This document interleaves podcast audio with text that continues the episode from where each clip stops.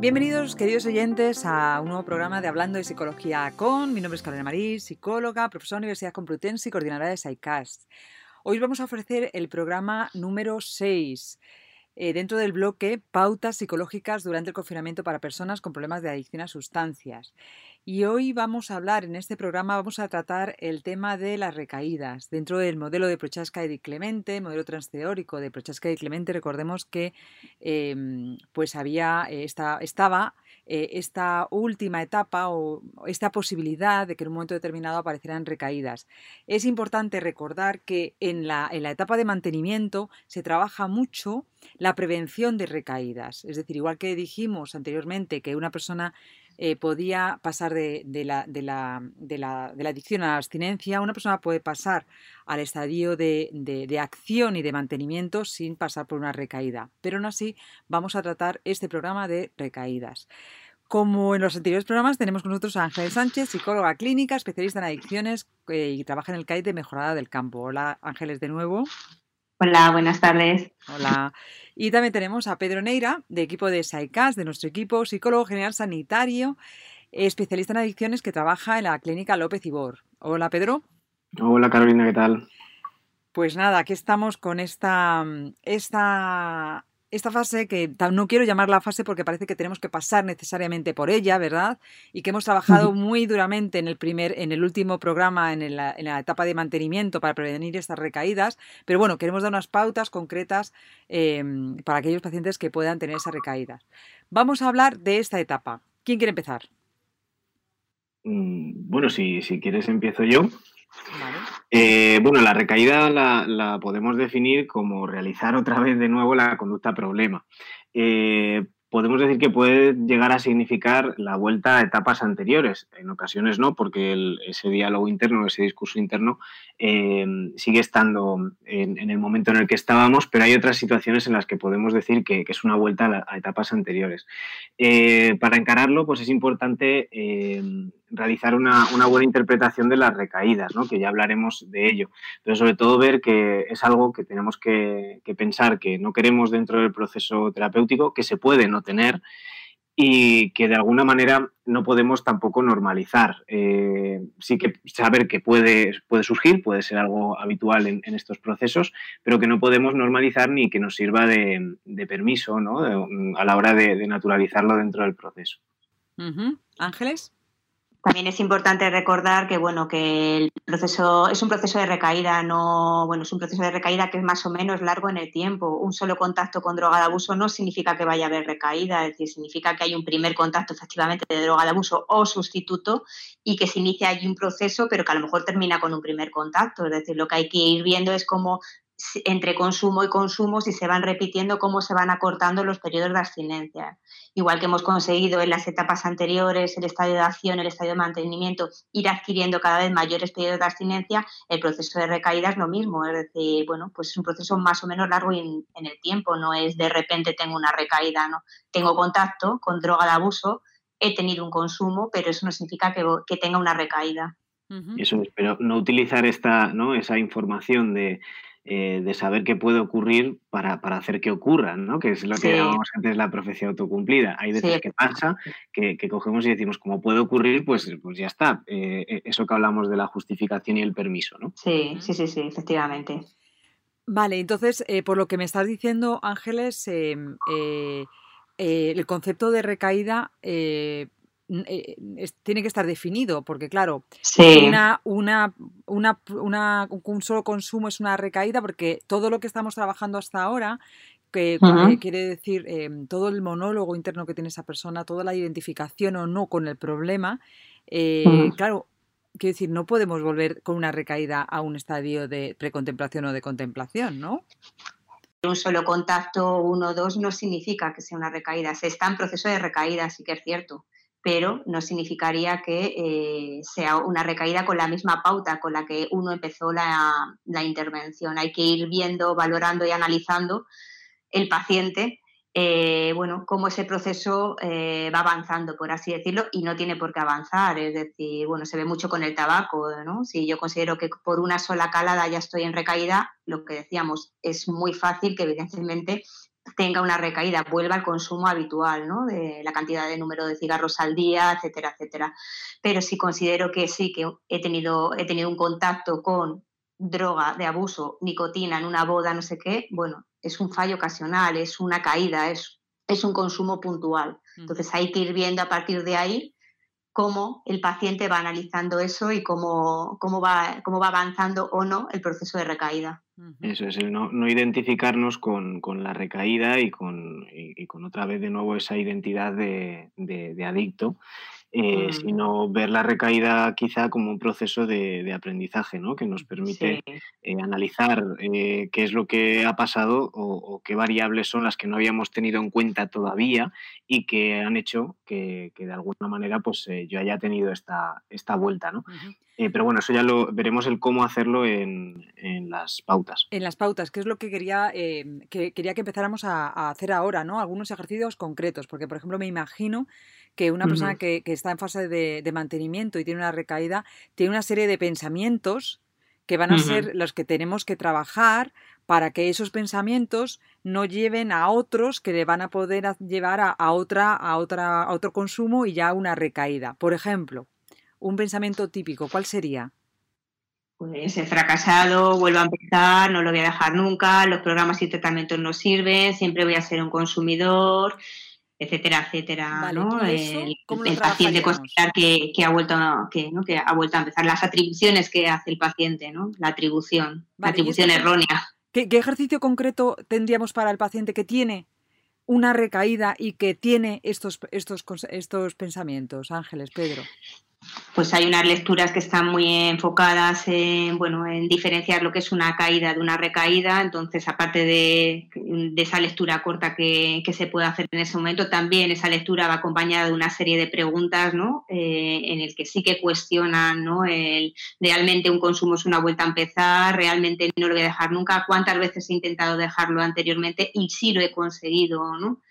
Eh, bueno, pueden ser situaciones nuevas, entonces, bueno, pues eh, siempre voy a ser un consumidor, no, es decir, siempre voy a ser una persona que voy a tener que controlar el, consumo, al igual que otra persona que tiene un trastorno de estado de ánimo va a tener que controlar el estado de ánimo a lo largo de su vida, pero eso no significa que vaya a ser siempre un consumidor, ¿no? Entonces, bueno, hay lecturas muy específicas que hablan de este tema, la diferencia entre consumo puntual y recaída, y luego se elaboran una serie de preguntas abiertas donde se trabajan estas distorsiones con la técnica de debate que, los pacientes han aprendido en, la fase de acción. ¿Podríamos facilitar esta lectura a los pacientes en la página web?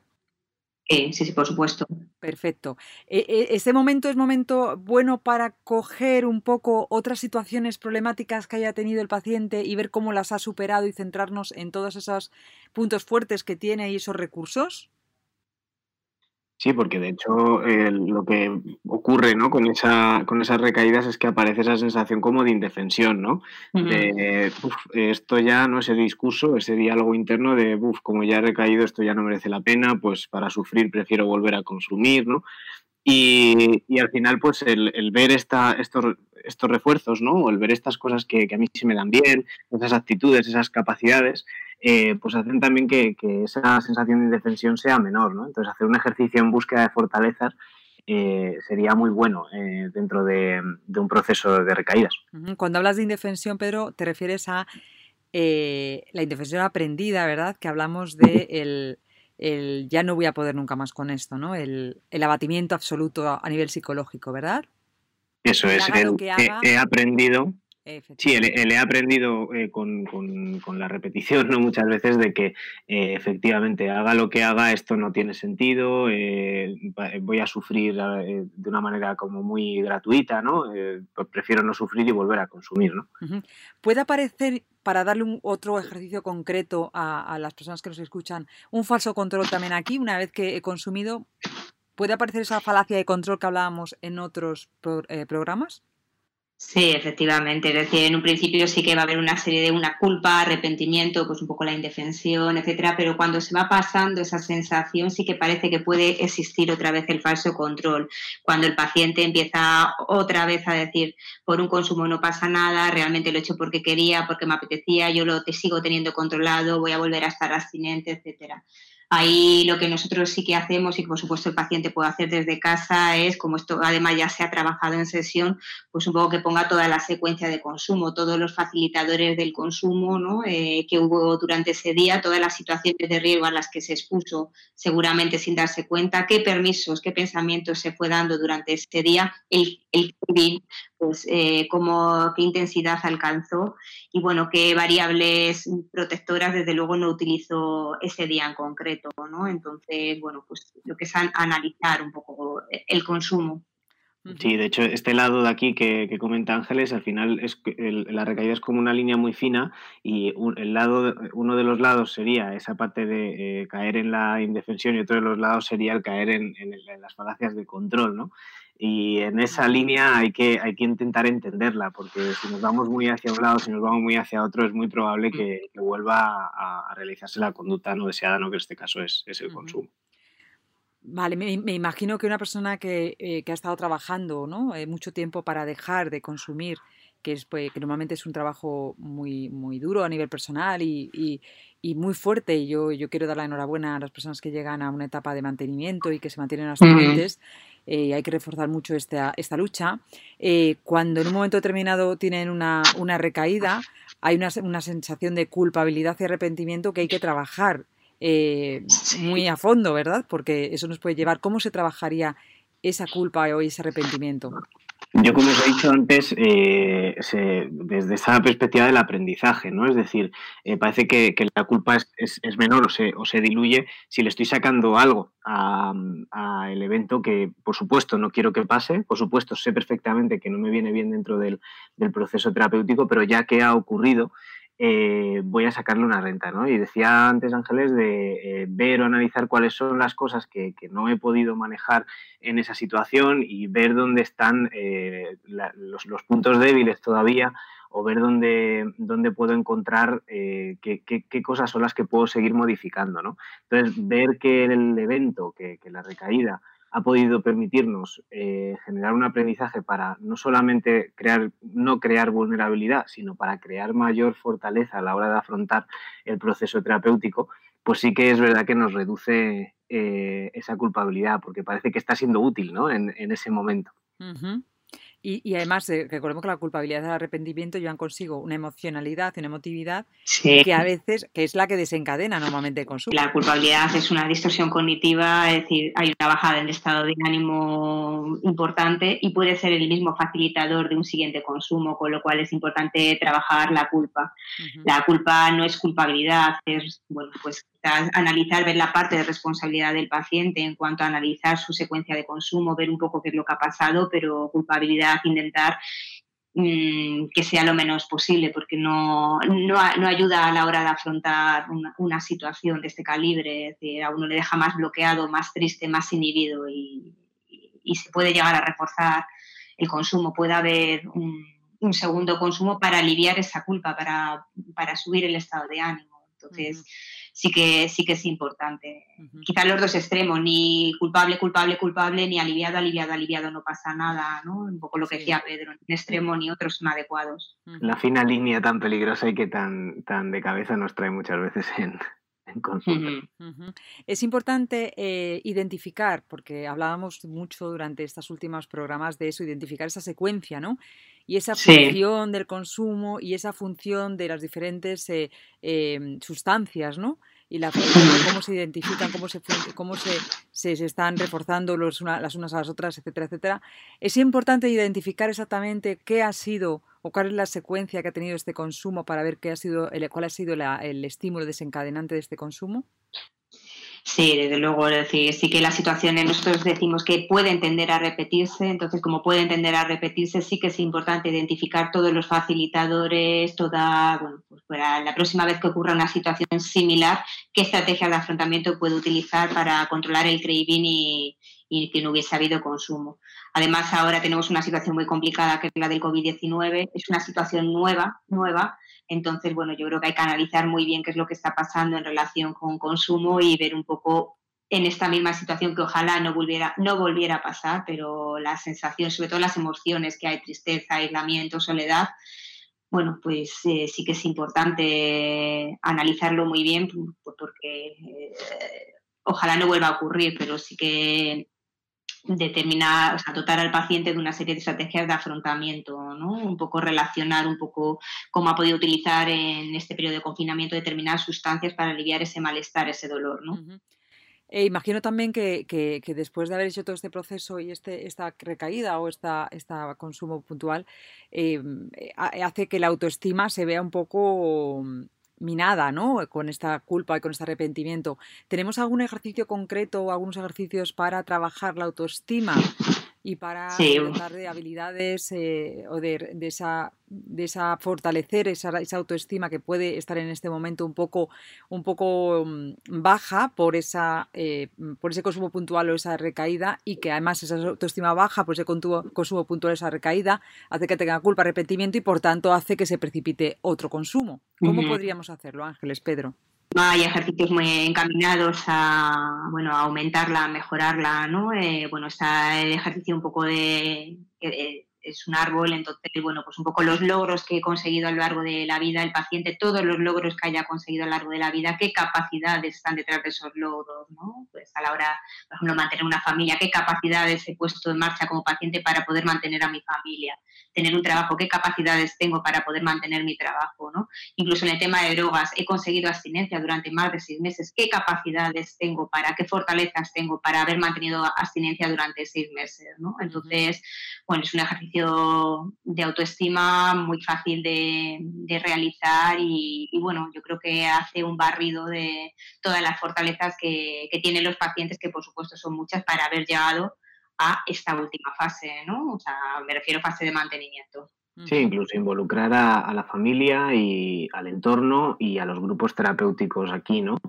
Eh, la autoestima yo creo que es bastante dependiente de, porque es la opinión mía propia, el cómo me veo yo, pero también entra dentro del cómo pienso que me ven los demás, ¿no? Y en este momento en el que tantas distorsiones hay, el cómo creo que me ven los demás, pues suele ser bastante dañino, ¿no? Entonces es importante involucrar a familia, entorno y, y sobre todo también a grupos terapéuticos es difícil porque, claro, después de, tener una recaída, eh, pedir a, la familia que, eh, que siga reforzando a, la persona, pues creo que es como un poco paradójico para ellos, ¿no? Pero, pero es importante hacer ese trabajo también con, la familia, con el entorno y con, y con, los grupos y compañeros dentro del proceso.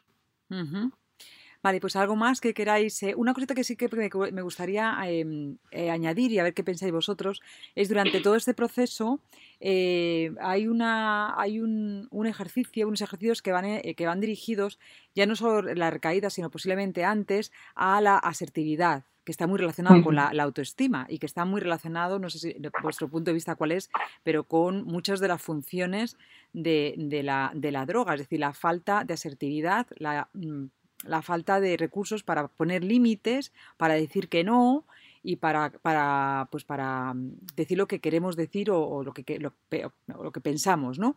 Em, ¿Pensáis que podemos hacer algún ejercicio, dar algún ejercicio de asertividad?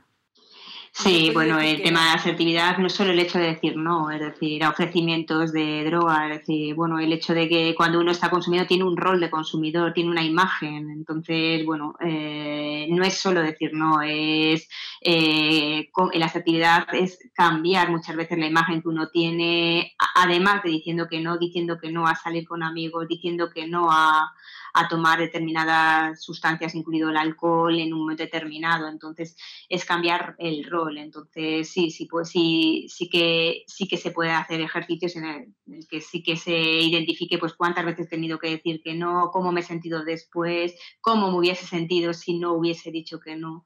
Eh, bueno, pues un poco ver un poco la diferencia entre el estilo de vida anterior y el estilo de vida nuevo y explicar los estilos de comunicación de una manera así muy sencilla, cuáles son el pasivo, el agresivo, el asertivo y qué características tienen. Simplemente eso ya nos ayuda a posicionarnos dentro de, esa asertividad e identificar cuando estamos entrando dentro de esos, de esos dos otros roles. Claro, porque, porque ya yendo un poco al resumen, eh, el primer no que tenemos que decir es a la droga. Efectivamente. Posicionarnos. Más que, a, otros está la droga y esa, esa, parte, esa parte que ha formado parte de la vida del individuo durante un tiempo determinado. Entonces, esa asertividad, el ser asertivo con la droga, a decir que no, a decir, a poner límites y a mantenernos abstinentes eh, por mucho tiempo o para siempre ya. Muchas gracias, eh, Pedro. Muchas gracias, Ángeles. Eh, nos queda un programa, eh, bueno, nos quedan dos, el de familia y de reflexiones finales. Y bueno, recordamos que estamos, nos recordamos que estamos en SciCast y que bueno, que en SciCast, la página web, vais a tener la documentación que hemos dicho a lo largo de este programa. Y también que podéis poner comentarios, sugerencias, dudas, preguntas y bueno, otros temas de interés que queráis que, que que hagamos programas y que, tratemos. Gracias Ángeles. Gracias a vosotros. Gracias Pedro y bueno, Muchas gracias. Hasta el próximo programa.